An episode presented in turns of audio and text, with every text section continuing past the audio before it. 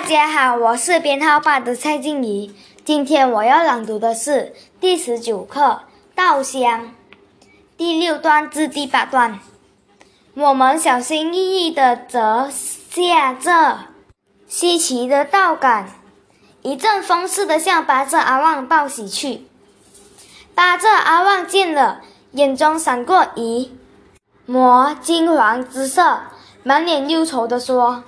这次金苹果蜗牛是水稻生产的最大敌害，更是摧毁稻田的祸首。我得赶紧到农会去通报。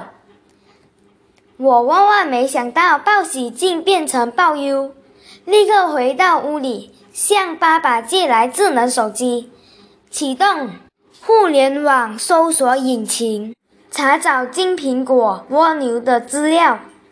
顿时，我们理解巴泽阿旺的恐慌了。谢谢。